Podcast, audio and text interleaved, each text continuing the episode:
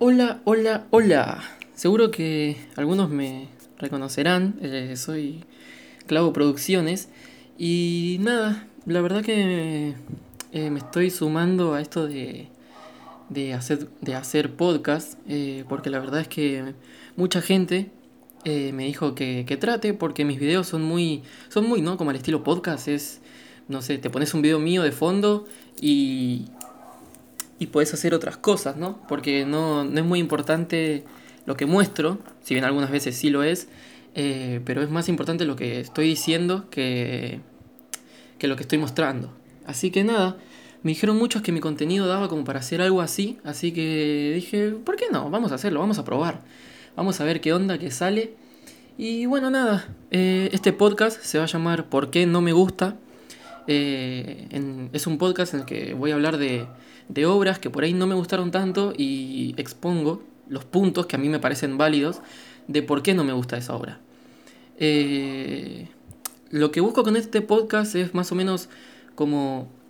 ¿Cómo se los puedo decir?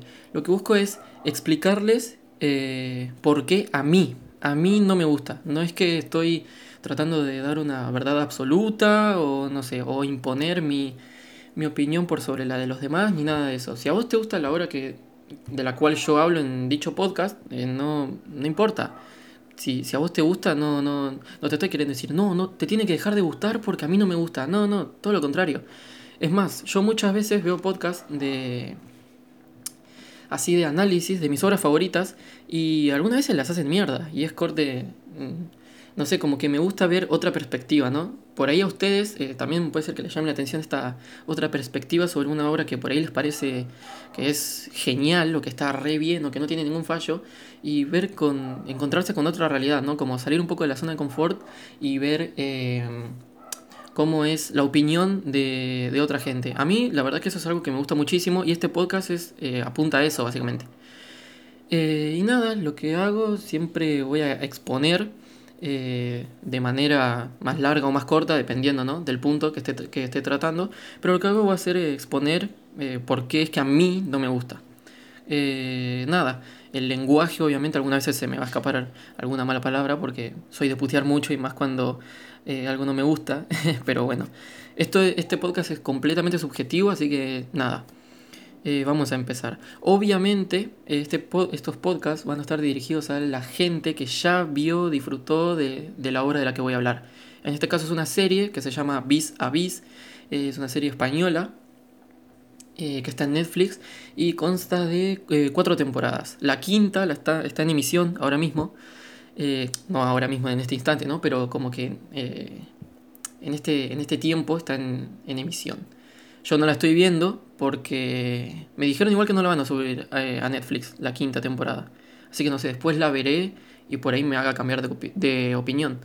Pero no sé, por ahora eh, de lo que voy a hablar es centrándome en las cuatro temporadas y llenándolos de spoilers. Así que si no la vieron, eh, no sé, vayan a verla si es que quieren escuchar este podcast. Y si no, escúchenlo igual que por ahí les puede servir de algo para, no sé, por ahí algún amigo le gusta demasiado y dicen, le, voy a cortar el mambo y le empiezan a tirar cosas que escucharon acá.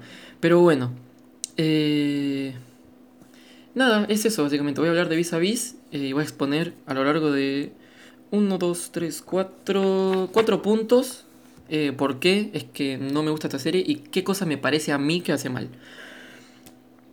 Bueno, eh, como ya dije antes, yo la vi por Netflix eh, y me empezó gustando bastante esta serie, hasta que me empecé a dar cuenta de todas estas cosas.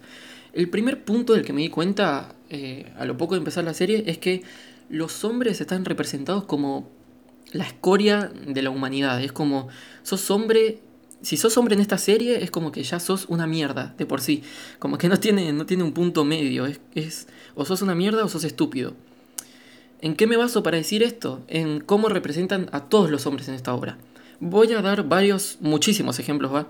De todos los hombres que son importantes en esta serie. El primero de todos es eh, Sandoval. Sandoval, para empezar, es un personaje que es muy inverosímil. No, no él, no él obviamente, sino todo su entorno. Porque es como, Sandoval, él dice que lleva eh, ejerciendo el, mm, la medicina en, la, en Cruz del Sur como 20 años, una cosa así, o 12 años, no sé, pero lleva como un montón de años trabajando ahí en la prisión esa. Y a nosotros a Sandoval desde el principio nos lo plantean como el hijo de puta que es un violador de las presas. Y ¿no, se les hace un poco raro que después de 20 años trabajando en la cárcel ninguna lo haya denunciado? Ninguna haya tenido como esa, no sé, valentía para mandarlo al frente con, con la directora o algo de eso. No sé, a mí se me hace muy raro que sea Maca la primera que lo hace, porque es corte... No tiene mucho sentido. El chabón lleva violando presas desde que empezó, como hace 20 años, y no, no, no, no tiene ningún sentido para mí. Eh, con permiso, me voy a abrir una bebida, porque si no se me seca un poco la garganta. Bien, voy a ir dando pequeños sorbos, ¿no? Desde... Mientras que vaya hablando, pero bueno volviendo al tema. Sandoval es como muy raro porque no, no, ninguna lo denuncia, ninguna lo manda al frente, no, es como muy inverosímil porque no, no.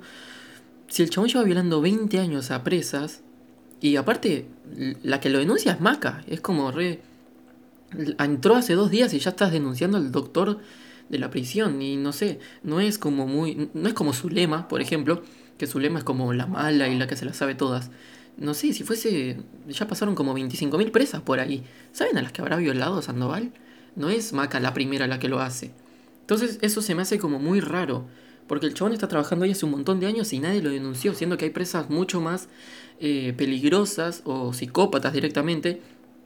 O malas, o, o no, no en ese sentido, sino que también como que tienen más valentía que Maca y ya están hace muchos años más en la cárcel y todo eso y como que nadie lo denuncia, no sé, es como muy raro, porque habiendo pasado tantas presas y tantos tipos de personalidades que tenga cada una, es como muy extraño que ninguna lo haya, lo haya mandado al frente, básicamente. Pero bueno, lo que voy con el tema de Sandoval, aparte quitando eso, es que lo representan como un violador. Y sí, es un violador porque obviamente viola a las presas, pero ahí ya tiene un ejemplo de que el médico de la prisión ya es un hijo de puta es un hijo de puta porque viola a las presas y encima es como medio psicólogo o algo así. Eh, psicoanalista, creo, algo así, creo que dice que es. Eh, y no solo las viola y les deja una marca eh, psicológica, sino que también les hace la cabeza, corte, si vos vas a contar esto, yo te voy a amenazar, qué sé yo. Y no sé. Sí, las amenaza a las presas un montón de veces para que no cuentan cosas, pero a Maca también la amenaza y a ella le chupa tres pelos de concha y va y lo denuncia igual. No sé. Eh, pero bueno, ya tienen una primera representación de cómo es que esta serie ve a los hombres. Como el primero que, nos muestran en la cara es Sandoval y es un hijo de puta. Por otro lado está Fabio, que es uno de los eh, guardias de ahí de la cárcel. Y Fabio es como uno de los que se salvan de este modelo que tienen de, de los hombres como mierda. Pero se salva recién al final. Corte Fabio cuando empieza la serie es lo presentan como un violento. Porque la primera escena en la que vemos a Fabio literalmente lo cagó a trompadas a, a Balbuena. Y, después cuando le, cuando le pide disculpas es toda una mentira. Le dice, si, si volvés a... Si me volvés a botonear te voy a recontracagar a trompadas. Y es corte... No, no, no. No es un tipo bueno, es como un... Es un violento. Es, Fabio es un violento. Con todos encima. Con, con sus compañeros, con las presas, con con Castillo, con todo el mundo. Es como que es la violencia viva hecha personaje. Ahí tienen otra representación de un hombre que es un completo violento, Fabio, cuando empieza la serie. Que sí, que después Fabio al final como que se redime, ¿no? Un poco, como que dice, bueno, esto, que lo otro, que dice yo. Se enamora de Maca igual de forma muy estúpida, por lo menos para mí. No sé, no sé qué visión del amor tendrá una presa, pero no, eso desde luego no es amor y tampoco para un guardia cárcel.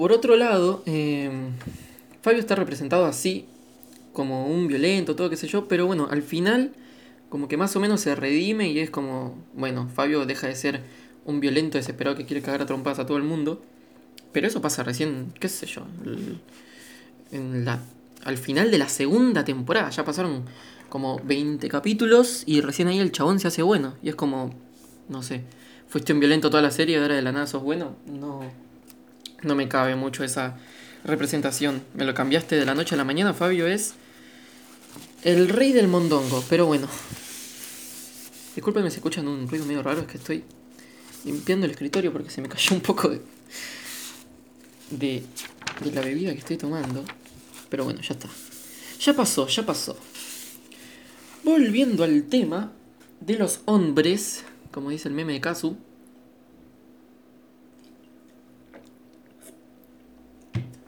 Ahí está.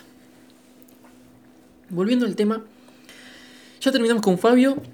Ya hasta ahora tenemos dos representaciones que es una es un violador y el otro es un violento. Bueno, pero ustedes podrán decir, sí, eh, pero algunos hombres en vis a vis no están representados como, como violadores o violentos o que son una mierda. Por ejemplo, Palacios. Bueno, yo ahí te doy la derecha. A Palacios no lo presentan como un violento ni nada de eso. Pero, ¿saben cómo lo representan a Palacios? Como un pelotudo. Todo el tiempo lo están forreando, ya sea la gente de la cárcel, eh, como sus superiores, quiero decir, o sus mismos compañeros, como por ejemplo Balbuena, Fabio, todos esos, o la directora, Sandoval. Todo el tiempo como que lo forrean y le dicen, ah, Fabio, eh, Fabio. Eh, Palacios es un, es un boludo, es esto, es tonto, es lo otro, es inocente, qué sé yo.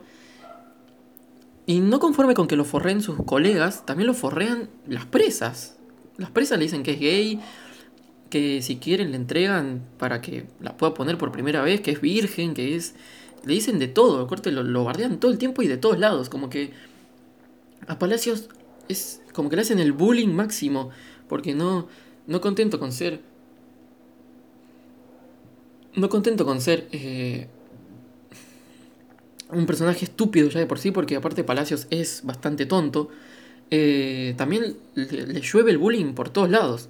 Y no, no, no hay manera de, verlo. Entonces acá ya tenemos tres esquemas de lo que es eh, la representación de los hombres en vis a vis. Si no son violadores o violentos o algo de ese estilo, son directamente estúpidos. O son los que reciben todo el bullying. Y algunas veces es peor todavía, sí, todavía puede ser peor, porque puede ser que estas tres cualidades se junten en un solo personaje. El ejemplo que les voy a dar es obvio y es Valbuena. Valbuena es estas tres cosas, es violento, es estúpido y es un violador. ¿Por qué es violento? Porque todo el tiempo busca resolver sus problemas mediante cagarse a palos. O no sé, una presa no le quiere lavar la ropa y él, o la lavas o te recontra remil cago a trompadas. Y es como todo el tiempo busca resolverse mediante, mediante eso, mediante la violencia. Por otro lado, es estúpido porque no tiene otra forma de resolver las cosas y encima nunca termina haciendo nada y las veces que lo hace, como que termina perdiendo él. Eh, como venía diciendo, es estúpido porque no tiene otra forma de razonar más que la violencia. Y si vos te moves solo por un sentimiento en tu vida, es como que no, no, no, no sé, tenés que tener otros sentimientos. Alguna vez tiene que ser feliz el chabón este, pero en ningún, en ningún momento de la serie feliz del todo. No sé. Es, eh, aparte de las cosas que dice, cómo habla, cómo se hace el gallito, es como muy... ya, sos, ya sos un violento y encima sos un estúpido en cuanto a tu pensamiento. Es como no... sos lo peor de lo peor, flaco. Y por último es un violador porque obviamente viola rizos. Eh, y bueno, después termina siendo castigado por esto, ¿no? Pero es como todo lo malo de los hombres lo juntan en un solo personaje, en Valbuena. Si no, no solo tienen a personajes sueltos que son estas eh, representaciones ¿no? de los hombres, sino que después también representan todo lo malo de los hombres en un solo, en un solo personaje. Y sigo teniendo ejemplos, ¿eh? sigamos, sigamos.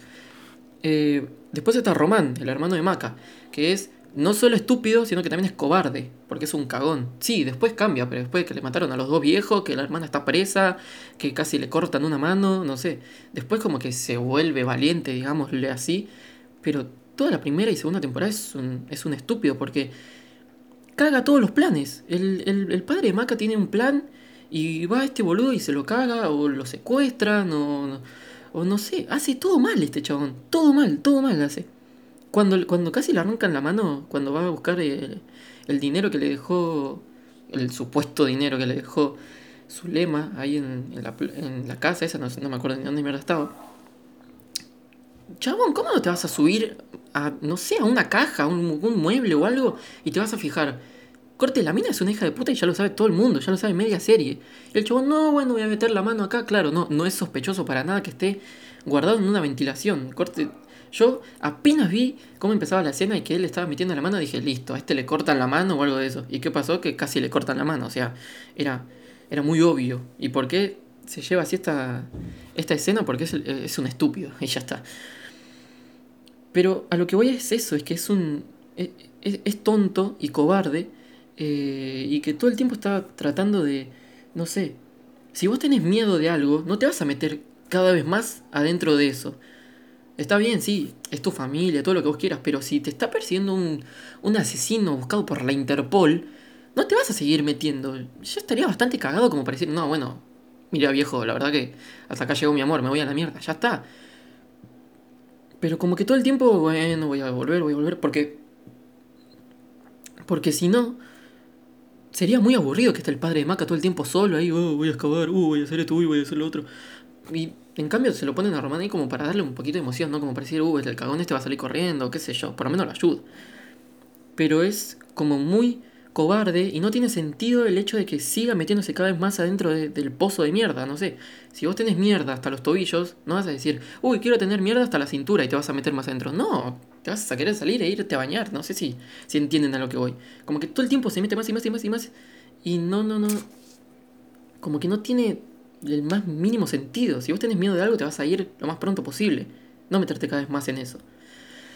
Después, todavía tengo tres ejemplos, ¿eh? así que... Después está eh, el Simón este, ¿no? El que hace que Maca se meta... El que hace que, que Maca vaya presa. Simón es el hijo de puta por antonomasia. Corte, la engañó a la mina, encima Después la deja embarazada. No después, sino engaña a la mina, la deja embarazada. Eh, no sé, la trata de todo ahí. Y es como. no, no estás haciendo ningún esfuerzo por representarme un hombre bueno. No, no sé. Eh, los que están en la cárcel son unos hijos de puta o unos pelotudos. Los que están afuera de la cárcel o son asesinos seriales o son hijos de puta. Es como que no, no hay ningún hombre en el mundo para esta serie que sea bueno. Ninguno. Porque Simón es un hijo de puta directamente es un hijo de puta el chabón, porque es de esos hombres que engañan a las minas y después le cargan todo el chanchullo a, ellas. Y encima se, termina quedando con la plata. Pero lo que voy es que no, no se esfuerzan en, en, representarlo de otra forma que no sea del hijo de puta. Es como todo el tiempo es el forro, el forro, el forro. Sí, más vale, el chabón es un forro. Pero podrías darle o podrías meter a otro personaje que sea por lo menos un poco bueno y que sea hombre, ¿no? Pero no sé, Simón es el hijo de puta, el más hijo de puta de la serie, porque sin Simón no habría serie directamente, porque si no, ¿quién mierda mete en, en, en la cárcel a Maca? No sé, tendría que inventarse otra historia, ¿no? Pero bueno, lo que voy es que Simón es como el primer hijo de puta que conocemos y el más hijo de puta. Después, ya pasando a, a cuando se van a Cruz del Norte. Está, acá tengo dos, dos ejemplos nada más, porque son los dos que aparecen. Eh, primero que nada está Unai, que aparece en ¿En cuántas escenas aparece Unai? Y seguro ni siquiera se acuerdan quién es. Unai es el chabón que estaba con Altagracia. Por si no se acuerdan.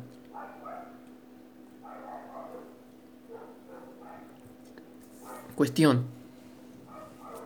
Unai es el chabón que estaba con Altagracia. Y ustedes podrán decir, bueno, él tenía una mujer, qué sé yo, que esto que el otro. Sí, pero Unai era un hijo, era un, era un hijo, era un, era un mujeriego. El chabón andaba con todas. Andaba con las presas, andaba con, con las funcionarias, con su mujer, con otra. Andaba a ver si tenía otra mina fuera de la cárcel también. No, puede haber un chabón que sea bueno en esta serie. ¿Entienden a lo que voy? Unai es un mujeriego que anda con todas y cuando Alta Gracia se da cuenta de esto, el, chabón ya está muerto porque ya lo cagaron matando. Pasando rápidamente porque Unai aparece en, en, en tres escenas locas y su único su único point es que es un mujeriego y ya está. Y que Altagracia dice, ah, era un mujeriego, hijo de puta. Y ya está, listo. Después, por último, está el que a mí me parece.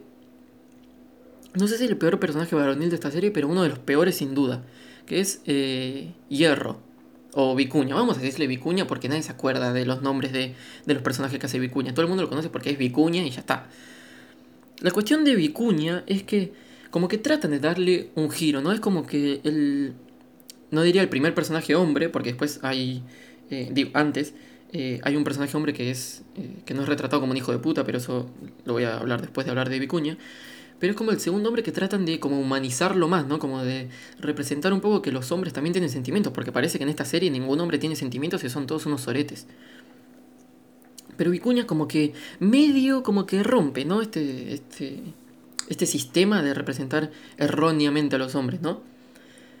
Pero ¿qué pasa? Vicuña lo representan, primero lo presenta como un violento y como un pelotudo, porque tenés que ser bastante estúpido para ponerte a tener relaciones sexuales con la presa más buscada por todo el puto mundo, que ya se escapó de la prisión como 20 veces. Tienes que ser bastante estúpido para llevártela al baño y darle matraca, ¿no? Pero bueno, quitando eso que... Dobla moto. Volviendo al tema. quitando eso, ¿no? Que es bastante de idiota mental. Eh...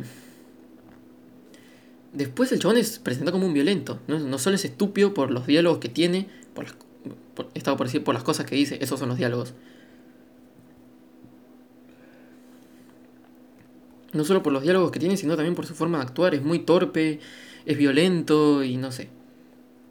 Lo mismo que vengo diciendo hace todos los hombres desde que empecé. Pero por otro lado, como que le intentan dar ese, ese aura, ¿no? Como de, de. como de nene maltratado y de hombre maltratado que nunca pudo eh, obtener el, el, el amor de su padre y como que nunca pudo ser algo más para su padre más que un saco de mierda y todo eso. Sí, bueno, está muy lindo, ¿no? Que, uy, no, porque tengo el, el, intestino mocho y qué sé yo, qué sé cuánto. Sí, bueno, como que el chabón es débil, ¿no? Como que lo hacen como que es fuerte pero al mismo tiempo es débil. Pero después todo eso como que no se desarrolla mucho. Después lo bardean un par de veces y ya está. Como que no sé, te plantean en un solo capítulo que el chabón fue golpeado, que el chabón fue esto, que el chabón fue lo otro encima se lo dice Zulema, que Zulema como mierda sabe todo eso. ¿Qué, quién se lo contó a ella? ¿En algún momento se explica eso de la serie? Porque si se explica yo me lo perdí. Porque Zulema se lo empieza a decir de nada, ¿no? Le empieza a hablar así de, su pasado y que esto y que el otro, y que vos eras esto y tu papá, qué sé yo. Y yo dije, ¿en qué momento esta mina lo investigó? Si, no, no, lo muestran, no lo muestran, no, no te lo dicen, no te dan un indicio, nada. Todo el tiempo, no, no, no, no sé. Entonces como que no profundizan en esa idea y que te lo presenten así de una y como que te dicen, no sé, ah, mira que, que, que el personaje de Vicuña es como medio débil, ¿eh? por más que sea un pelotudo. Y bueno, es eso nomás, ya está, chau. Y como que te lo dejan ahí y listo. Después el chabón como que lo sacan de toda esa... esa esa atmósfera de, tipo débil, al otro capítulo ya es un violento y un estúpido de nuevo. no sé, todo eso que, que construiste, entre comillas, entre 20.000 comillas, en el capítulo anterior ya lo derrumbaste otra vez porque el chabón vuelve a ser un hijo de puta. Y sí, vuelven a tener alguna que otra charla con su lema, pero dura cuánto? Dos minutos. Me, la meto en el orto esa, esa conversación. ¿Qué, ¿Qué hago con eso? ¿Con una charla de dos minutos? A no ser que esté muy bien escrita, muy bien actuada, no me va a generar una, una mierda. Entonces, no sirve de nada que me plantees a un personaje que primero me lo plantees de una forma, que después me lo cambies y que después lo vuelvas a como era antes. No tiene el más mínimo sentido. Si el chabón es un violento y un estúpido, después no me lo quieres plantear como, ay no, el pobrecito. Pero al otro capítulo ya es de nuevo el violento y el estúpido. No tiene. No, no hace sentido alguno. Pero bueno, terminando con todos estos hombres que están retratados de la peor forma, eh, creo que dejo bastante en claro en por qué no me gusta cómo los retratan. Porque son. todos tienen algo malo. Si no son violadores, son violentos, si no son violentos, son estúpidos, si no son estúpidos, son hijos de puta, y si no, son las cuatro cosas juntas. No hay punto medio. El único personaje masculino que se zaf, que, que zafa más o menos de este de este encasillamiento por parte de la serie es el padre de Macarena, para mí. Porque es el único que como que todo el tiempo piensa más allá de sí mismo. Como que todo el tiempo está pensando en, tengo que hacer esto por mi hija y voy a llegar hasta las últimas circunstancias. Para mí, el, papá de, eh, de, Macarena está bien retratado como un padre, porque me parece algo verosímil. Sé que puede sonar un poco raro, pero es algo que podría llegar a ser un padre por su hija o por su hijo. Yo creo que si eh, eh, Román también estuviese en una situación así, haría lo mismo porque se nota que los quiere un montón. Y para mí está bien retratado como padre y la relación que tiene él con sus hijos como que está muy bien eh, planteada. Con, con Román algunas veces como que tiene sus altibajos, pero lo entiendo también, porque algunas veces eh, como que existe un favoritismo por algún hijo, pero de manera totalmente inconsciente, y él se nota que la tiene. Y cuando se da cuenta que tiene como un favoritismo, trata de cambiarlo por todos los medios y empieza a tratar mejor a Román, le explica más las cosas, como que lo empieza a, tratar mejor. Lástima que después lo cagan matando al mejor personaje de la serie. Para mí, el papá de Macarena es el mejor, es el, mejor papá. Eh, es el mejor personaje de la serie por cómo está planteado y cómo va evolucionando este personaje. Porque al principio es como que no quiere saber nada eh, sobre que su hija está en la cárcel, pero después a medida que va investigando y que va haciendo cosas, como que se va dando cuenta, entonces empieza a florecer ¿no? su, su, su lado paterno y le empieza a decir, bueno, tenés que hacer esto, tenés que hacer lo otro, yo te voy a ayudar, tengo amigos, que sé yo, que qué sé cuánto. Y cuando se da cuenta que está haciendo un montón de cosas y que a Román no le está dando casi pelota, se da cuenta también y como que empieza a carburar, ¿no? Y dice, bueno, vamos a tratarlo mejor, vamos a apoyarlo un poco más, vamos a ser más buenos con él. Entonces como que va evolucionando el personaje a lo largo de la serie. Algunos podrán decir, ah, sí, pero se da cuenta después de 30 años que tiene que tratar bien al hijo. Bueno, pero son... La situación lo amerita. Eh, no sé, Macarena no estuvo presa nunca. Entonces, como que cuando está presa, ahí como que se le cae el mundo encima y dice, uh, bueno, y florecen sus verdaderas, sus verdaderos sentimientos. Como que el chabón se deja llevar por sus sentimientos de ese momento. Y, y bueno, a medida que que se va dando cuenta de todo esto, eh, como que lo va cambiando y va evolucionando. Lástima que después lo matan, porque. Because vis a vis y nada, todos los hombres son una mierda y tienen que morir todos, por más que sea el mejor puto personaje de la serie, pero bueno. Creo que está bastante en claro que me parece, a mí, que la serie representa muy para el orto a los hombres. Es como, no sé. Tampoco digo que representan a las mujeres como que todas son buenas y sí, obviamente el, eje principal de, la serie son las mujeres, porque es una cárcel de mujeres. Si no sería Prison Break y ya está, me cago en la mierda.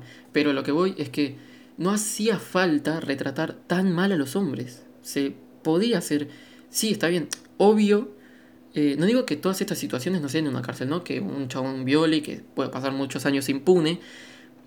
Eh, pero lo que voy es que no hacía falta demostrar tanto la crueldad de, de los hombres que se podía dar con, con no sé, no, no, pido tampoco que todos los hombres sean buenos, ¿eh? Ojo, lo que pido es que sean un poco más, que dos o tres personajes más que sean así como, no sé, solidarios o que sean buenos, que sean como el padre de Maca.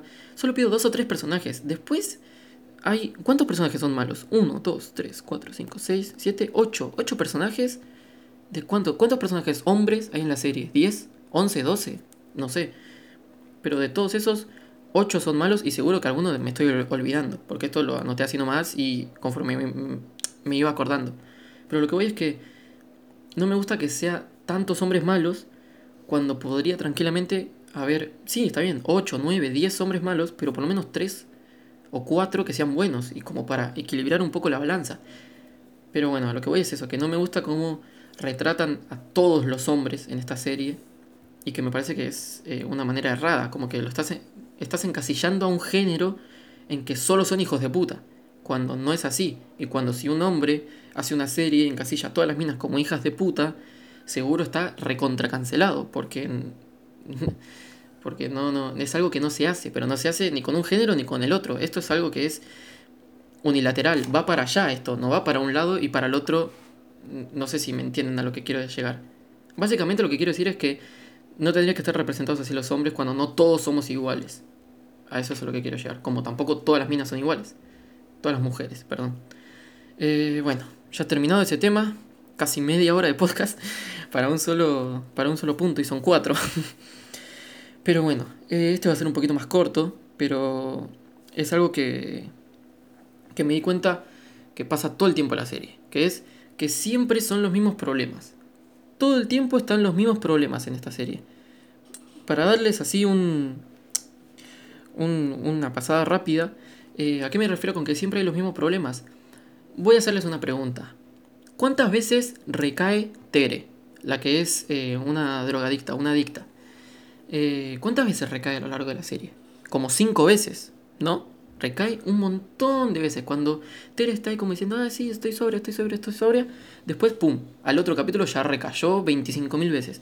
Y es como re, pero boludo, no, me estás diciendo que se va a recuperar Y a los dos segundos ya me la tirás a la mierda. Es como, no sé, para eso no la hagas que se recupere. Sí, está bien.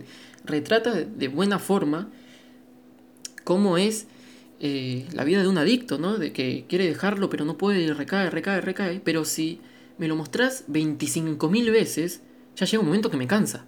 Es lo mismo que eh, Grey's Anatomy. En Grey's Anatomy ya llega un momento en que todas las situaciones se empiezan a repetir. Siempre llega un doctor nuevo que es súper apuesto y que esto y que lo otro, y llega un paciente que tiene esto, y llega un nene, y llega una mujer, y como que llega un momento en el que ya, claro, se acaban los casos en un hospital. Un hospital es monótono.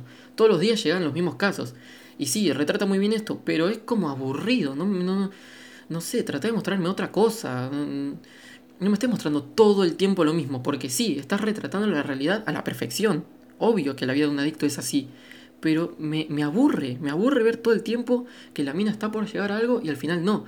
Y, y la única vez que llega a, poder estar sobria de verdad es al final de la serie. O sea, me tengo que comer cuatro temporadas para, y, ver cómo eh, Tere recae 25.000 veces para que recién al final de la cuarta temporada ya sea una tipa limpia. Y no les, no les garantizo nada de que en la quinta vuelva a recaer. ¿eh?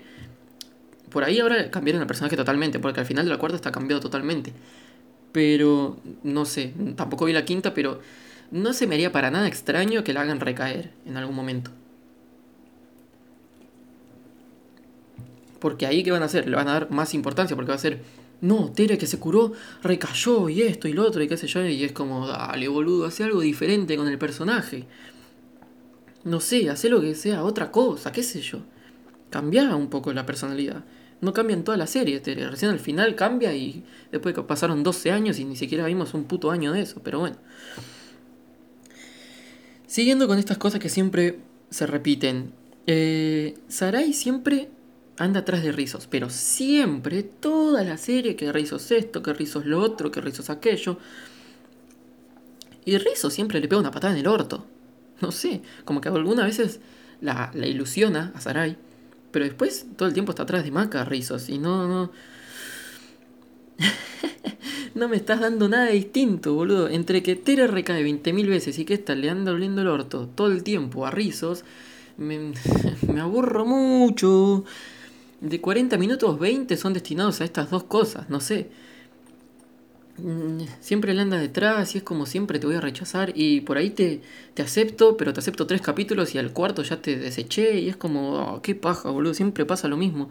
Siempre ella quiere, pero la otra no, y cuando la otra quiere, ella ya no quiere, pero cuando quieren las dos no se puede porque está la otra y, oh, qué paja, boludo háganlo hacer otra cosa, qué sé yo, que, que se esté por suicidar por porque no puede estar con rizos, que haga algo distinto, que, como que pegue un giro de vuelta, ¿no? Que no todo el tiempo le esté rogando, rogando, rogando y la otra no, no, no. Ah, bueno, sí, dos capítulos y al tercero, no, bueno, ¿sabes?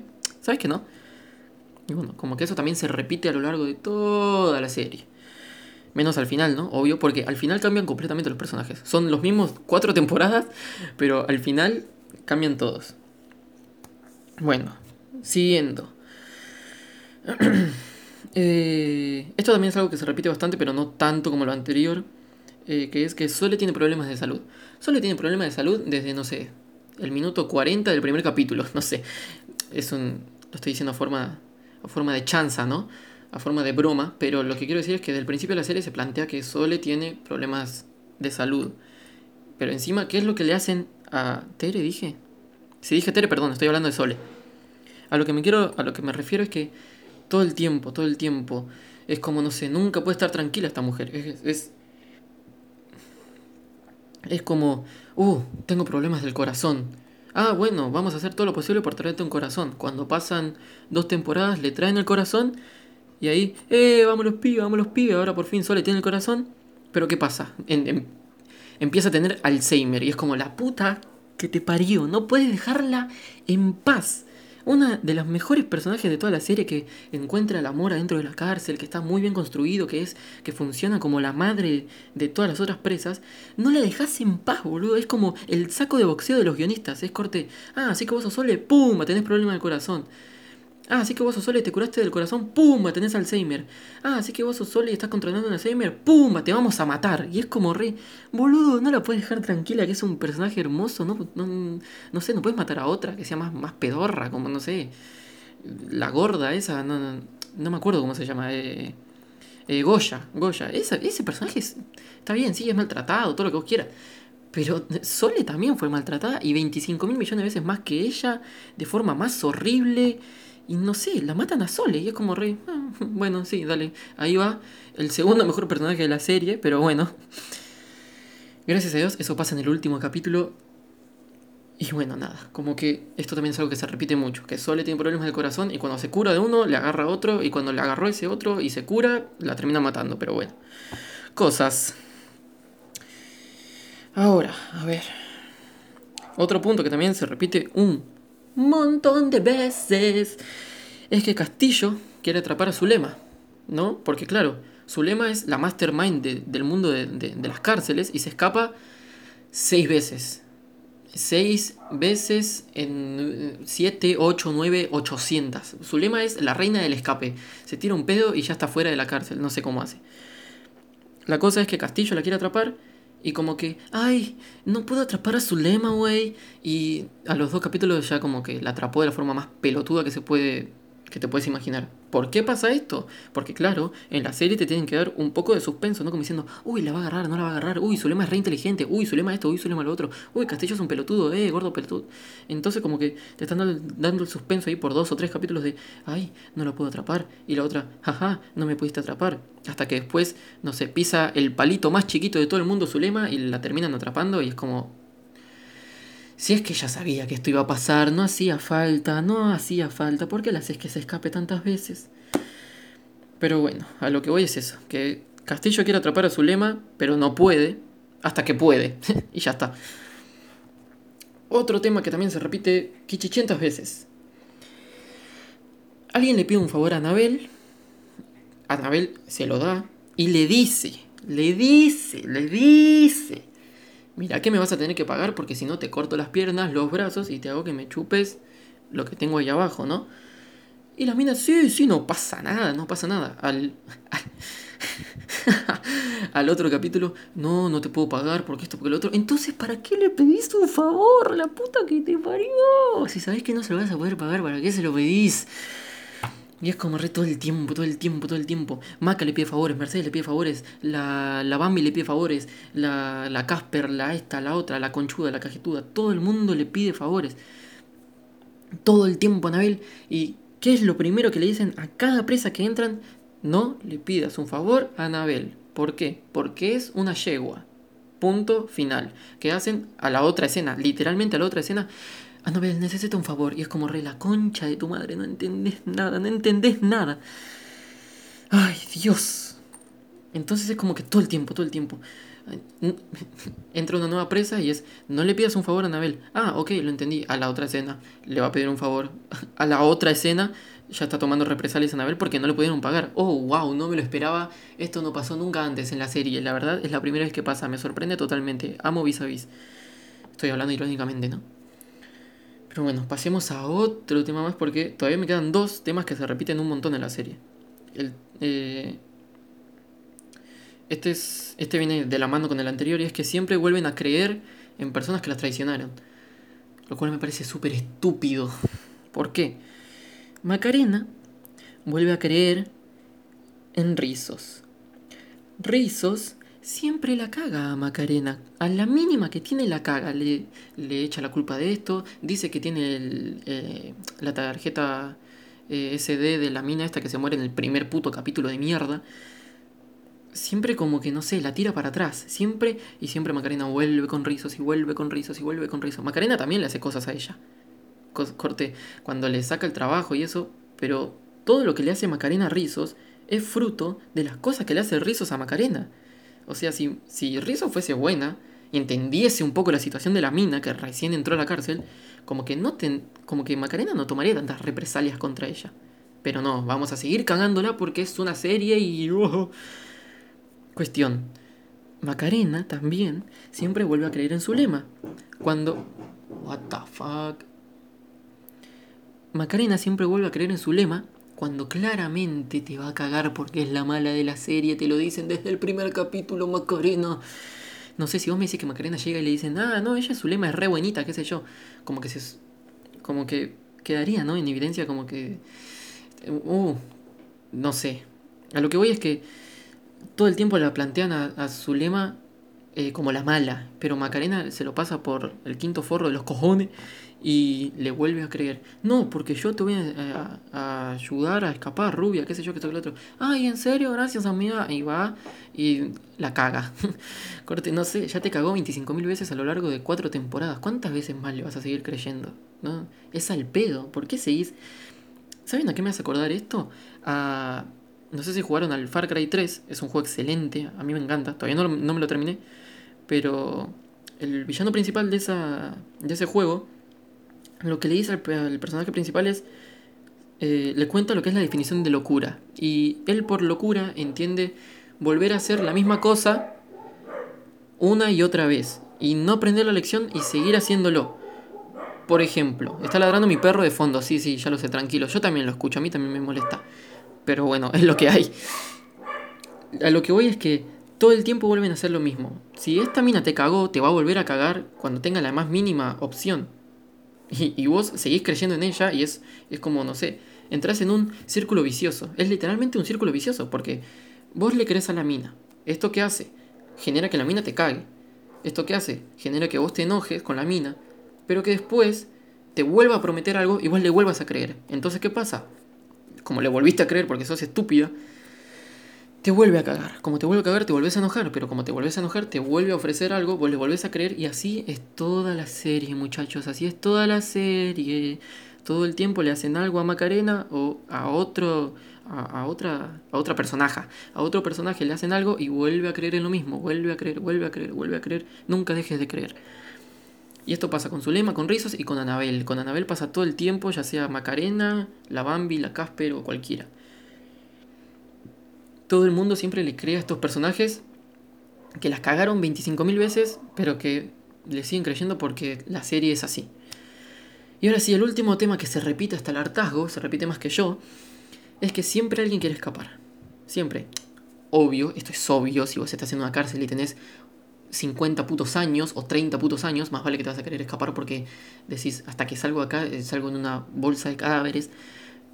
Pero que todo el tiempo se quieran escapar es muy aburrido. Porque todo el tiempo es vamos a escaparnos, vamos a escaparnos, vamos a escaparnos, vamos a escaparnos, vamos a escaparnos, vamos a escaparnos.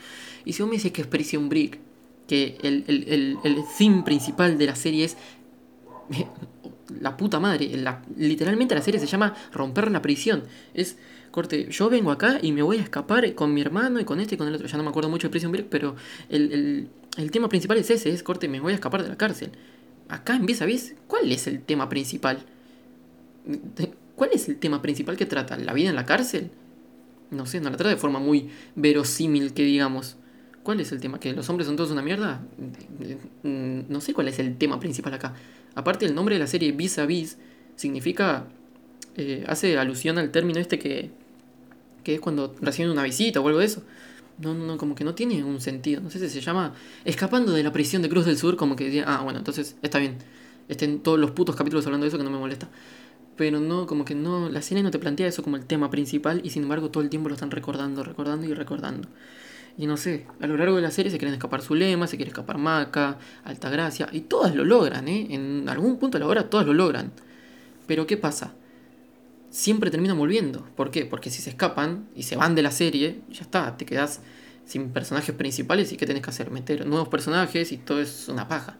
Entonces es como, no sé, te hago esto, te... Uy, sí, te, te pudiste escapar, buenísimo, pero ahora volvé porque si no se va a terminar la serie y no me hagas esto. Entonces es como re, ¿para qué las haces que logren escaparse si después la vas a volver a meter adentro? Es como re, no sé, hace que una se escape y se vaya para siempre y aparezca, qué sé yo, dos temporadas después que la hayan vuelto a agarrar o que está intentando hacer una fuga con las de adentro, qué sé yo, tratar de darle un giro de tuerca, ¿no? Que todo el tiempo sea lo mismo, que, que, el tema sea, me quiero escapar.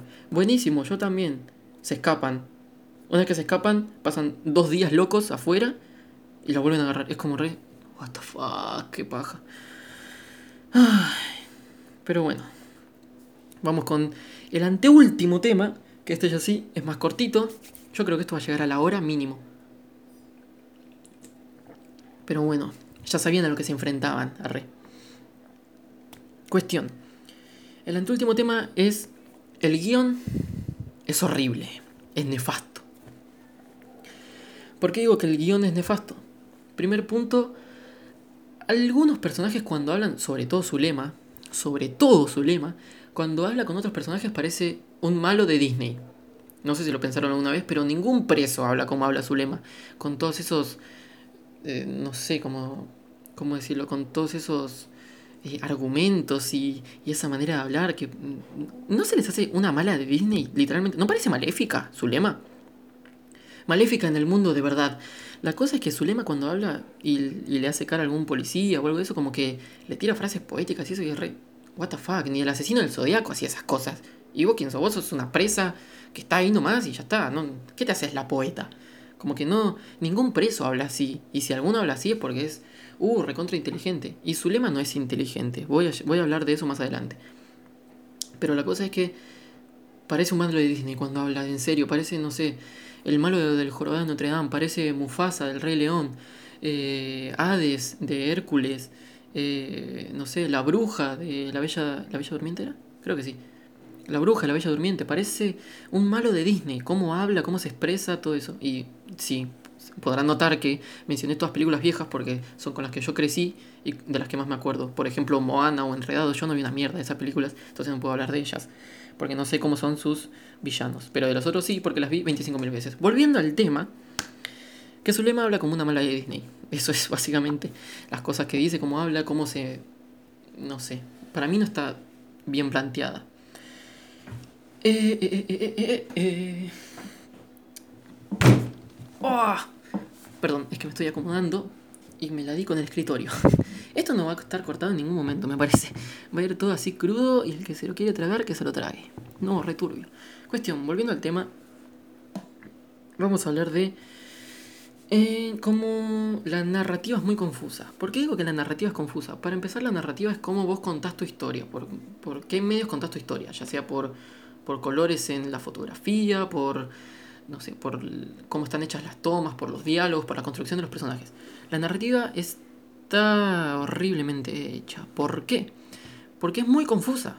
Sobre todo pasado en las primeras eh, temporadas, pero hasta la última sé que en dos o tres capítulos pasa. Y es que en vis a vis lo que hacen muchas veces es contarte lo que, lo que va a pasar. Es como, no sé, fulano va a hacer tal cosa y te lo muestran, ¿no? Como que fulano está haciendo esa cosa, ¿no? Por ejemplo, no sé, fulano va a robar un banco y mientras que lo dicen, te lo van mostrando, ¿no? Fulano robando el banco, qué sé yo, que esto que el otro. Y después se va a escapar de tal forma. Bueno, te muestran a fulano escapándose, qué sé yo. Pero eso no es lo que está pasando. Lo que hacen muchas películas o series muchas veces es contar lo que va a pasar y a medida que lo van contando va pasando en tiempo real. Es decir, como que van narrando sobre los hechos que se están mostrando en pantalla. Pero esos hechos ocurren de verdad. Pero ¿qué pasa?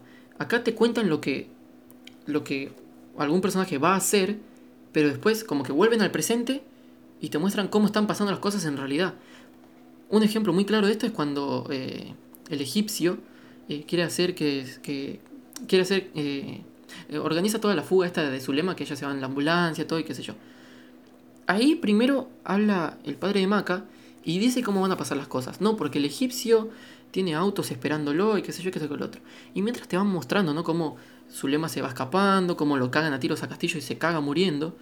Y bueno, te lo van mostrando. Y yo dije, la puta madre, está pasando ahora. Pero ¿qué es lo que hacen? Vuelven todo para atrás. Y eso en realidad no pasó. Lo que está pasando es otra cosa. Te muestran después cómo pasan las cosas en realidad. Y es muy confuso porque... Pero hace dos segundos me dijiste que Castillo se moría y que el egipcio hacía tal cosa, pero ahora me estás mostrando lo que en realidad está pasando, que es que no pasó nada de todo lo que me dijiste antes, entonces ¿para qué me lo dijiste?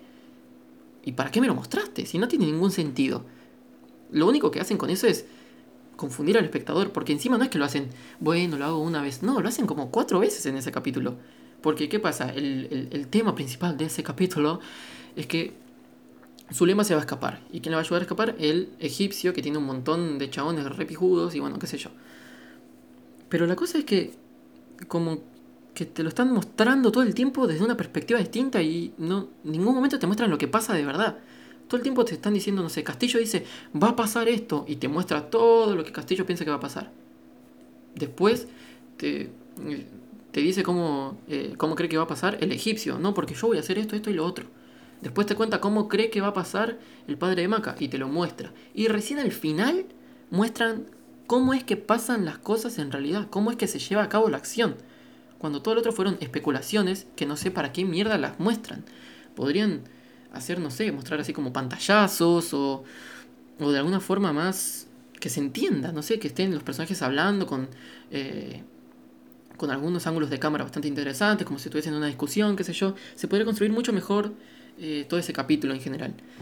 Pero no, eligen mostrarte cómo creen que va a pasar desde la vista de muchos personajes y después al final recién cómo pasó en verdad, cuando no tiene más mínimo sentido. Yo cuando lo vi lo tuve que ver dos veces porque no había entendido lo que pasó. No sabía qué me estaba mostrando, si me estaba mostrando lo que estaba pasando, lo que estaba imaginando uno, el otro. Y no sé, me confundí un montón y ese capítulo lo tuve que ver dos veces. Dos veces tuve que ver ese capítulo. 80 minutos viendo el mismo capítulo de mierda. Pero bueno, la cosa es eso, que está muy mal construida la narrativa. Y cuando juegan con eso de, no, te muestro el pasado, pero también te muestro el presente y esto y lo otro, cuando Maca está en, cuando Maca está en el bosque, el capítulo ese te muestran al principio que ella está en el bosque y que dispara y después te muestran una cosa y después otra y vuelven al pasado y es un quilombo, te haces un matete en la cabeza.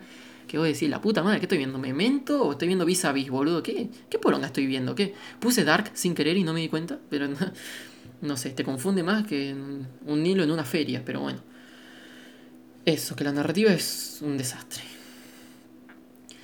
Después, esto es algo que pasa mucho en la serie y que también sigue el hilo de lo que hablé antes de que vuelven a creer en, las mismas personas por más que las hayan cagado muchas veces.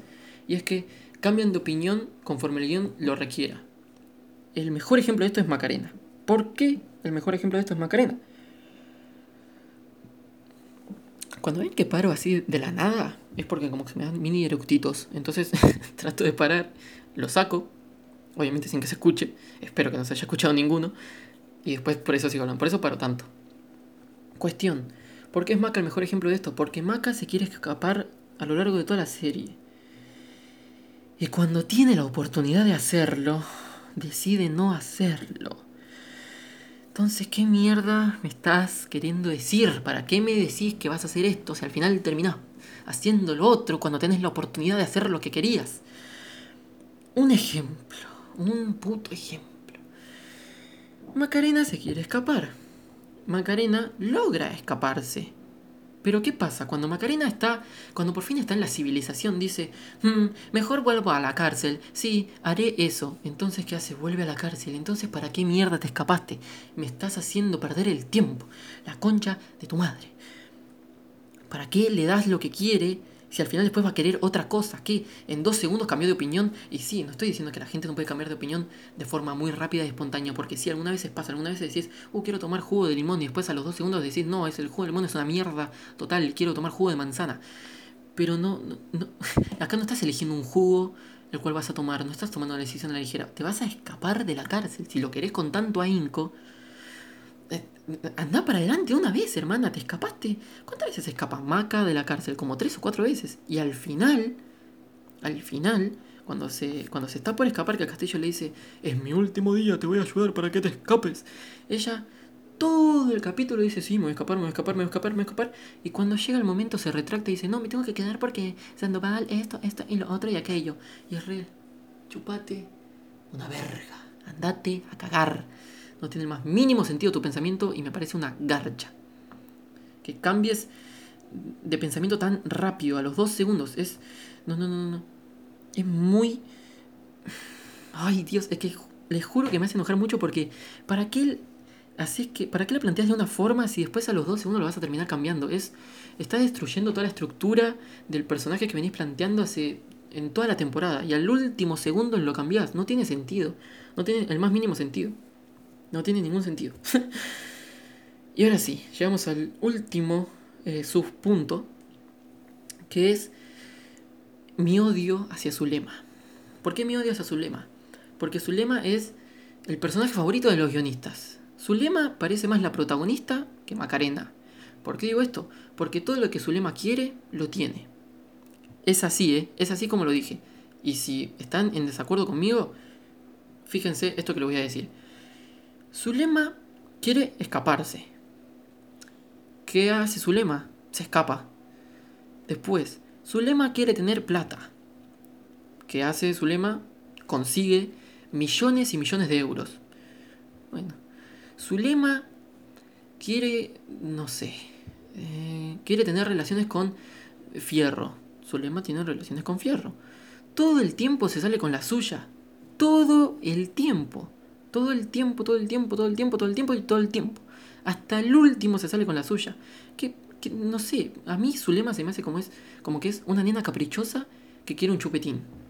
Y, como es tan caprichosa y tan cargosa, le termina comiendo tanto el coco a los padres que se lo terminan comprando. Entonces después Zulema se hincha el culo del chupetín, lo tira a la mierda y dice, no, ahora quiero un chocolate. Y le rompe tanto las pelotas a los padres que se lo terminan comprando.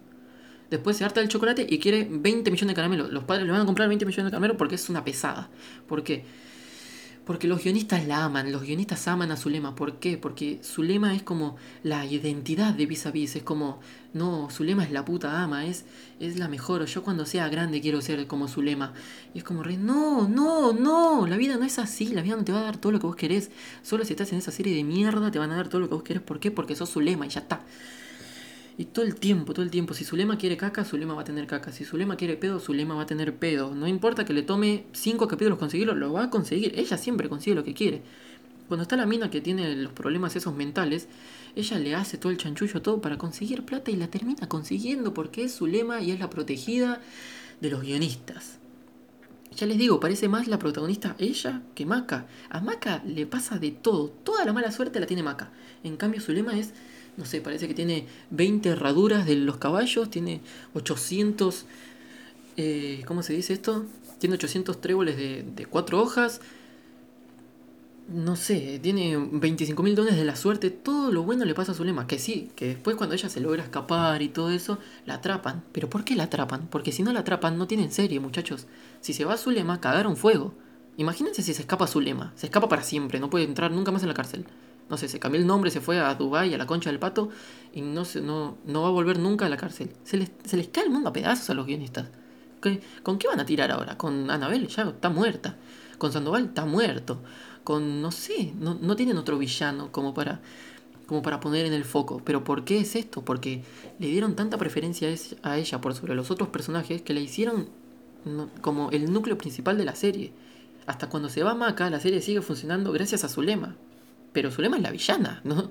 Y tampoco es que nos den un punto de vista súper interesante del villano o algo de eso, no, es... No consigue todo por mérito propio, lo consigue porque tiene una suerte enorme y ya está, lo consigue por eso. No es que sea un buen personaje, esté bien construido, no, no, no. Encima que parece un villano de Disney, eh, actúa mal algunas veces, algunas veces también actúa perfectamente, me parece espléndido como actúa a veces esa mujer. Pero hay otras veces que actúa para el culo, que tiene diálogos horribles, todo lo bueno le pasa a ella es como, dale, boludo, qué paja, todo el tiempo consigue lo que quiere, es, es, un nene caprichoso en una serie de grandes, no sé, eh, ¿para qué me vas a hacer, no sé, para qué me vas a presentar un personaje que está en la cárcel y aún así consigue todo lo que quiere? Es lo más inverosímil del mundo, pero bueno, esta serie no tiene mucho sentido, ya lo vimos a lo largo de todo este podcast. Y bueno, ese es el último tema de por qué me parece que el guion es horrible y es porque... Eh, Zulema es la preferida de los, de los protagonistas, de los guionistas y le dan todo lo que quiere. Ya les digo, Zulema quiere culo, Zulema va a tener 20 culos. Y ahora sí, pasamos al último tema de por qué esta serie me parece nefasta. Y es Cruz del Norte. ¿Por qué Cruz del Norte? Porque Cruz del Norte no tiene sentido. Cruz del Norte no tiene sentido de la existencia. Podrían seguir tranquilamente en Cruz del Sur toda la serie que obtendrían el mismo resultado. ¿Por qué? Veamos, en Cruz del Norte apenas llegan de la nada, Macarena es la puta ama. De, la nada es Zulema 2, más, más Zulema que nunca. De la nada es como re canchera y re guacho y amigo. Y como que consigue también todo lo que quiere. Va, no consigue todo lo que quiere, pero como que consigue las cosas por medio de la violencia y cosas así. Y vos estás como re. Pero en el capítulo anterior, en la temporada 2, era una nena prácticamente. Tenía miedo de todo, no sé. Me la cambiaste en dos segundos. Termina un capítulo es una y al otro capítulo ya es otra, apenas empieza encima. Para empezar eso, que, que la cambien a Macarena de forma totalmente drástica. Otro punto que, que me parece muy raro es eh, ¿por qué trasladarlas a otra cárcel?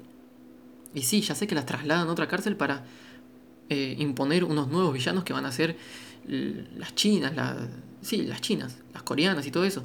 Pero las chinas y las coreanas, ¿cuánto, ¿cuántos capítulos duran de la tercera temporada? ¿Cuatro capítulos? ¿Cuánto duran las chinas como malas? Cuatro capítulos hasta que Zulema, obviamente, si ella las quiere muertas, van a terminar muertas no duran nada las chinas. Entonces es como re, ¿por qué no metiste a un grupo de chinas a Cruz del Sur y ya está? Era lo mismo. O metías a una mina que era más o menos como Zulema o algo así, la hacías pelear, qué sé yo. Podías hacer algo mucho más interesante quedándote en el mismo lugar sin necesidad de trasladarlas a, otro lado. Aparte, de la nada Sandoval es como el, mero mero de todas las, cárceles de, de Cruz. Es como re, what the fuck. Si sos, si sos el, el director de una cárcel, no puede ser el director de todas. ¿Qué mierda está pasando? Aparte, en la cuarta temporada cuando empieza, se muda Sandoval de Cruz del Sur a Cruz del Norte. Y vas a decir, ¿qué mierda quedó en Cruz del, en Cruz del Sur? Y algunas veces también te confundís porque decís, ahora estoy en Cruz del Sur, en Cruz del Norte, ¿a, dónde estoy? Como que te juega una mala pasada eso porque al cambiarlo y a estar mal construidos los diálogos y las cosas que dicen los personajes, como que te choca bastante que algunas veces hablen de ciertas cosas y que no, no, no sé, te confunde porque no sabes en dónde estás. No sabes si estás acá o estás allá o estás a la vuelta de la esquina. Después... Otro tema que también me parece muy estúpido es que solo trasladan a los protagonistas. Sí, hay alguna que otra extra por ahí, pero no sé. ¿A quiénes trasladan? A la gitana que, que está por ahí. A la Tere que siempre recae. A la Sole que tiene 25.000 problemas de salud a la Sarai, que siempre le pasa lo mismo, a Zulema que es la mala, a Macarena que es la protagonista y ya está. no trasladan a ninguna otra. A, Bambi no la trasladan, por ejemplo. Cuando ella estuvo varios capítulos eh, siendo como el foco ¿no? de, algunos capítulos. No me acuerdo si la matan o algo así, no sé, no me acuerdo. La cuestión es que solo trasladan a esas cinco mojigatas, eh, perdón, a esas cinco, a esos cinco personajes eh, y no sé, trasladan a algún que otro extra, pero a ninguno que hayamos visto. Entonces es como re, solo trasladas a las que te interesan. Sí, obvio. Si vos vas a llevar a, tus a, los personajes a un nuevo entorno, más vale que vas a llevar a los protagonistas, ¿no? Eso es obvio. Pero por lo menos trata de camuflarlo un poco, qué sé yo. Que vayan dos o tres autobuses llenos y que no estén todas las protagonistas en el mismo. Que esté dos en uno, tres en otro, dos en otro y así. No, no pongas a todas juntas porque sabes que son unas hijas de puta. Entonces no no, no le veo el sentido, la verdad, porque no, Pero bueno, ¿cuántas veces habré dicho esa frase en este podcast? Ay, Dios. Después, eh, otra cosa que ya me pareció que me sacó mucho es el tema del documental. Para los que no se dieron cuenta, eh, al principio de la serie ¿Vieron cuando las presas hablan así como, como a cámara y cuentan experiencias de ellas y parece como que le están haciendo un reportaje? Es porque le están haciendo un documental adentro de Cruz del Sur. Bueno, la cosa es que están haciendo el documental adentro de Cruz del Sur, pero a lo largo de dos temporadas no sabemos ni quiénes son los encargados del documental, qué, qué presas son las encargadas del documental, cuándo va a salir ese documental, porque pasan mínimo como 5 años filmándolo, es, esa tarjeta SD debe estar remil llena o debe ser de gigas infinitos, porque si no, no explico en dónde guardan todos esos, esos archivos. Nunca nos enseñan quién está detrás de la cámara ni cuáles son concretamente las preguntas. Y, y lo peor de todo no es que el documental siga eh, a lo largo de dos temporadas. Sino que lo peor del documental, a mí me encantaba encima, ¿eh? porque como que te da un, un poco más de humanismo a tus personajes, al que hablen de, experiencias propias y todo eso, y la idea de un documental me pareció muy interesante. Es más, hasta podrían sacarlo como, no sé, eh, todas esas escenas en las que hablan, eh, sacarlo como un documental de verdad, o un falso documental, perdón, y hacer algo interesante. Pero... pero como, como que no sé, no están ahí dos temporadas y no, no, sirve, no sirve de nada. Porque no, nunca sabes quiénes están detrás y todo eso. Pero bueno, a lo que voy es que no me molestaba tanto esto de que siga por dos temporadas, sino que lo que más me molesta del documental es que cuando se van a Cruz del Norte, sigue el documental. Entonces es re... What the fuck? ¿Alguno de, ¿Alguna de las extras que pasaron a Cruz del Norte era las que hacía el documental en Cruz del Sur? ¿O, o es que hay un documental en cada, en, en cada prisión que se llame Cruz? Porque si es así, ¿por qué entrevista a estas que no las conoce? ¿Por qué no entrevista a las otras que están ahí siempre? No, entiendo, ¿qué? Sigue, el documental sigue estando, pero como que se olvidan que es un documental. es increíble. No sé, tengo que asumir que en cada, que en cada cárcel que se llame Cruz, que tenga por nombre Cruz, eh, haya un documental y que filmen a todas las presas y que encima filmen a las que son nuestras protagonistas, ¿no? Obvio, no puede ser de otra forma. O, tengo que asumir que alguna de, de, las cinco extras locas que mandaron a Cruz, del, a Cruz del Norte son las que filmaban el documental en Cruz del Sur y las pasaron. ¿Y quién les dio el permiso en Cruz del Norte para hacer ese documental? Porque en Cruz del Sur se lo había dado la directora. Pero claro, ahora la directora ya no está más, ya no forma parte de, la serie, ya no es la directora, ya, ya está, ya se fue. ¿Que acaso el director de Cruz del Norte les dio el permiso para filmar, para filmar, para filmar el documental? No entiendo nada, porque como que ya lo dan por hecho. Sí, no, esto, las presas hablan a cámara. Bueno, pero ¿por qué hablan a cámara? estaba justificado en la primera y segunda temporada porque estaban haciendo un documental en esa cárcel específica. Si no, entonces Prison Break tendría, si tuviese un, sistema parecido, el chabón cambia, cambia de cárcel como, no sé, cinco veces a lo largo de la serie. Entonces, tenemos que hacer que el chabón en cada cárcel tenga un documental, no sé, no entiendo, no, no tiene sentido. Como que al principio le dan una explicación, pero después se la pasan por el culo y lo siguen haciendo. Y se esperan que la gente no se dé cuenta. Y es como, yo apenas lo vi dije, el documental no era en Cruz del Sur. Ahora también es en Cruz del Norte, no entendía nada. Aparte como que las preguntas son específicamente para las protagonistas cuando las que están entrevistándolas no las conocen. Y, y no, sé, es como muy raro. ¿No se les hace raro que de la nada el documental siga en otra cárcel distinta? Cuando no, no es la misma forma de organizarse, eh, por más que sean de, del mismo nombre, no es la misma forma de organizarse una cárcel que en la otra. En Cruz del Sur estaba la directora que era buena y todo esto y qué sé yo. Pero en Cruz del Norte como que son más. como que son más fieros los chabones. Como, y, los que. Y los y las que. Eh, la. ¿Cómo se dice? La. la administran. Como que no, no es el mismo trato que en la. que en Cruz del Sur. Entonces por eso me chocó bastante que el documental siga por más que se hayan pasado de cárcel y sigan siendo las mismas entrevistadas. También se me hizo raro que no veamos nunca el documental ni quién lo está grabando, pero bueno, eso ya es cosa mía, no sé si alguno se habrá fijado en eso. Y ahora solo quedan dos puntos más y es, eh, primero que nada, eh, la desaparición de Maca. ¿Por qué me parece que, que está mal planteada la desaparición de Maca de la nada de la serie? Por un simple motivo. Macarena se va de la serie cuando las chinas la meten en, el lavarropas, ¿no? La meten en el lavarropas y bueno, la, tienen girando ahí, qué sé yo, dos horas, una cosa así. Ni siquiera, creo. Creo que 20 minutos, una cosa así. Hasta que llega su lema y la salva. Cuestión que Macarena es metida en el lavarropas y cuando sale, la llevan y está 8, 8, escuchen bien, 8 meses en coma. Y vos decís, what the fuck? ¿Me estás diciendo que porque la metieron en el lavarropa 20 minutos, entra en coma 8 meses? Y cuando la recagaron a trompadas, cuando ella encima estaba embarazada, al otro día la mina ya anda lo más bien. Porque no sé si se acuerdan que a Macarena, cuando ella se da cuenta de que está embarazada y arruina la tele en una pelea con rizos, va, va la gitana con un grupo de, no sé, 10 presas, 11 presas, 8, una cosa así. Y la va y la, y, la cagan a trompadas, pero la hacen mierda, ¿eh? Y ella estaba embarazada. Y no solo no pierde el bebé, sino que al otro día ya está parada haciendo cosas. Y vos decís, pero what the fuck. Por una paliza, ¿cuánto, cuánto tiempo habrán estado desquitándose con Macarena? ¿Cuánto tiempo habrán estado? Una hora, mínimo, cagando la patadas a piñas, revoleándola, dándole contra cosas. Y porque la meten en el lavarropas 20 minutos, ya No, no, estoy a punto de morirme. Hija de puta, cuando estabas embarazada y te recagaron a trompadas, no te pasó nada. ¿Me estás? No, no tiene el más mínimo sentido. Hubiesen hecho, qué sé yo, que le pase otra cosa. Porque si está bien, si la actriz se tiene que ir por algún motivo personal, que lo entiendo, que algunas veces los personajes principales se vayan y tenés que resolver todo así nomás para excusar por qué se está yendo de la serie, por más que después vaya a volver. Eh, como que tienen que poner, no sé, algo que sea más creíble.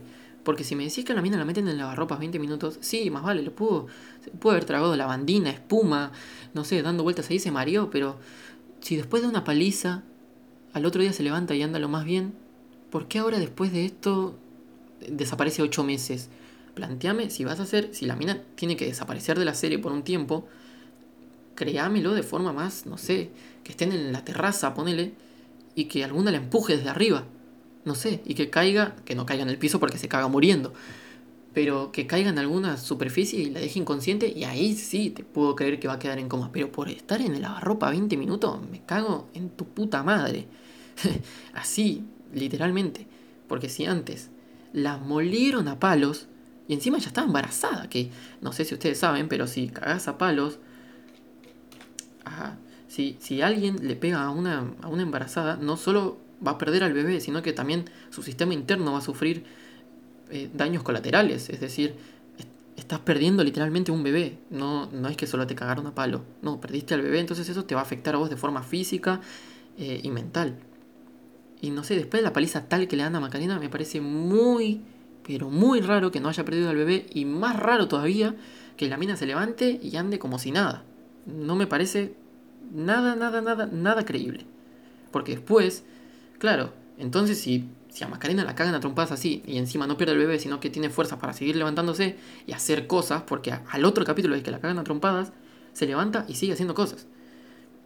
Si me vas a decir que es capaz de eso, entonces la mina es invencible, no sé, la única forma de pararla es matarla.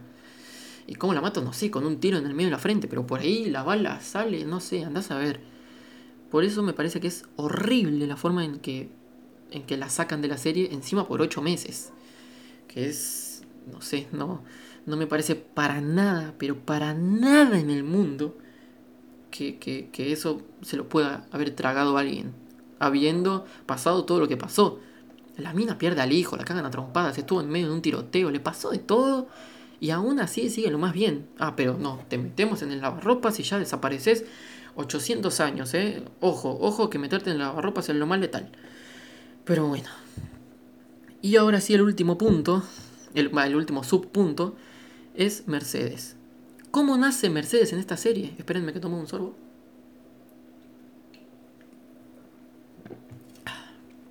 Ahí está. ¿Cómo nace Mercedes en esta serie? Mercedes nace como el reemplazo de Maca. ¿Por qué se piensan que la, que la empiezan a, a, presentar justo antes de que Maca se vaya?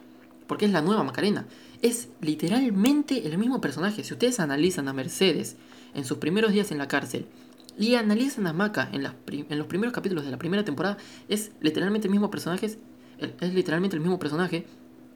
Y diría hasta algunas veces que dice cosas iguales. No me quiero arriesgar, pero creo que sí. Puedo estar muy equivocado, obviamente, porque estoy hablando de memoria y la serie la vi, la terminé hace poco.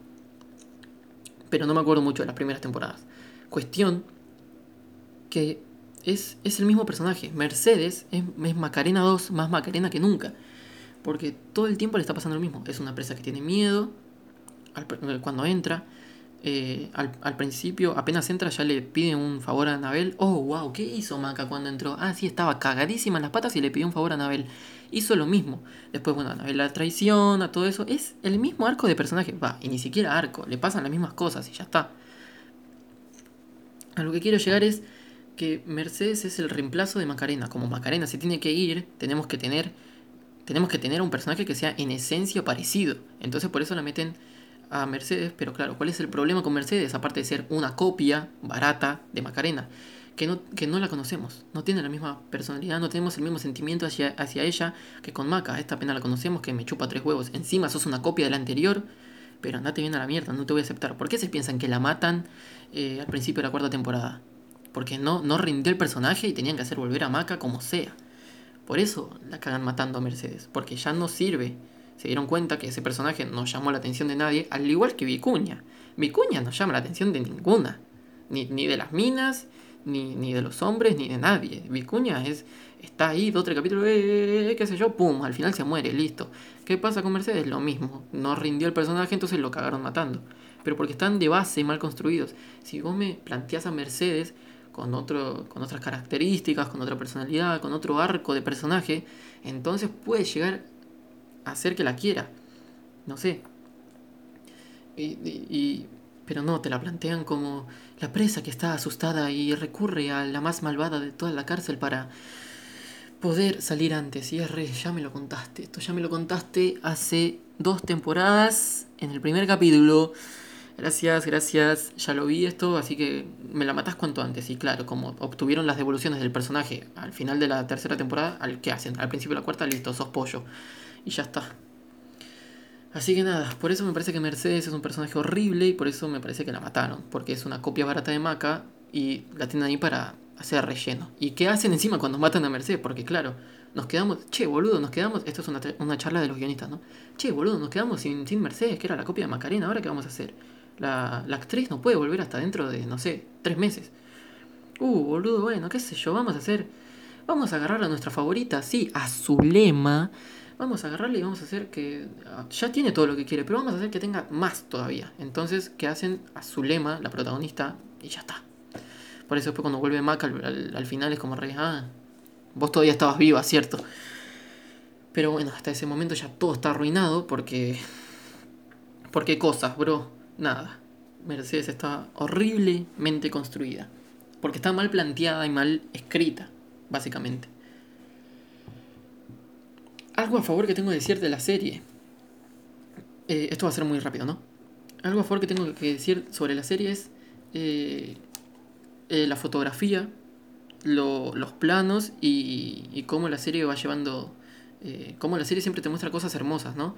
Eh, los colores tan fuertes como el amarillo ese como resalta en todo lo gris de la cárcel.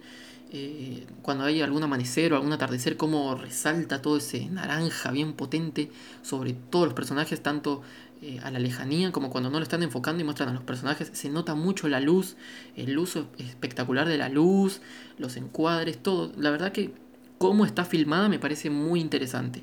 Ahora que esté mal narrada es otra cosa, totalmente diferente, porque puede estar muy mal narrada, pero puede tener tomas hermosas. Y este es el caso de, esta, de esta serie, que tiene muchas tomas muy hermosas y los colores muy vivos. Y eso es algo que me fascina a mí. Yo, no sé, eh, soy estudiante de arte y la verdad es que, que, me encanta ver cuando una serie está bien filmada. Porque sí, puede ser horrible narrativamente, pero en cuanto a estética es buena y yo te voy a seguir viendo hasta el final, no importa lo que pase. Pero bueno, otro tema también es que me gustó bastante el final, aunque mucha gente vi que lo odió, pero a mí me gusta cuando cierran totalmente un personaje, aunque sea de la nada y que lo hayan cambiado completamente. Pero me encanta que un personaje pueda tener un fin y que te lo muestren. Eh, aunque eso seguro que se fue toda la mierda ahora con la quinta temporada, pero bueno, para mí tendría que terminar todo en la cuarta y tendría un final perfecto. Toda la serie es mierda, pero en cuanto a estética y final me parece estupendo, la verdad. Porque cierra todos los arcos de personajes, aunque te lo cuenten en un monólogo choto, pero bueno, por lo menos tiene la decencia de, terminar con el camino de, los personajes.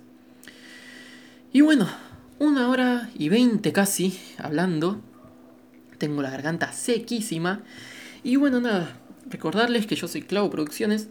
Eh, este podcast, además de estar subido a YouTube, obviamente, a YouTube, eh, también va a estar subido a Anchor o Anchor.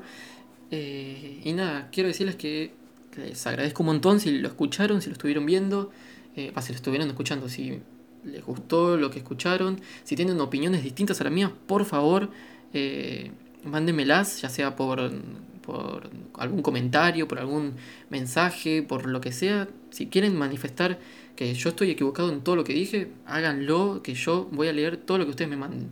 Porque me parece muy interesante esto de debatir siempre, ¿no? Desde desde la formalidad, porque yo ahora no estoy insultando a nadie, solo a la serie, pero no sé, para mí mm, se me hace muy interesante esto de debatir por qué, por qué a vos esta serie te gusta y por qué a mí no, qué te parece que hace mal y a vos qué, te, qué, qué argumentos tenés para rebatir los míos. Me parece algo muy interesante, así que si quieren dejar su opinión, obviamente siempre desde el respeto, porque yo los voy a tratar igual, eh, en los comentarios. Eh, Y nada, gente, la verdad es que me encantó, me encantó hacer esto. Y esperen que seguro va a venirse muchos más de estos podcasts porque a mí me encanta verle los defectos a las cosas, o por ahí no son defectos, sino me encanta dar mi opinión, se habrán dado cuenta por los videos de mi canal. Así que nada, si quieren más contenido como este, eh, yo lo voy a subir de manera bastante habitual porque es algo que me encanta y es muy fácil de hacer y eso la verdad que me salva un montón. Y nada, espero que les haya gustado tanto como a mí y sin nada más que decir, yo me despido. Soy Clavo Producciones y nos vemos en el siguiente video, podcast, comentario o lo que sea. Chau.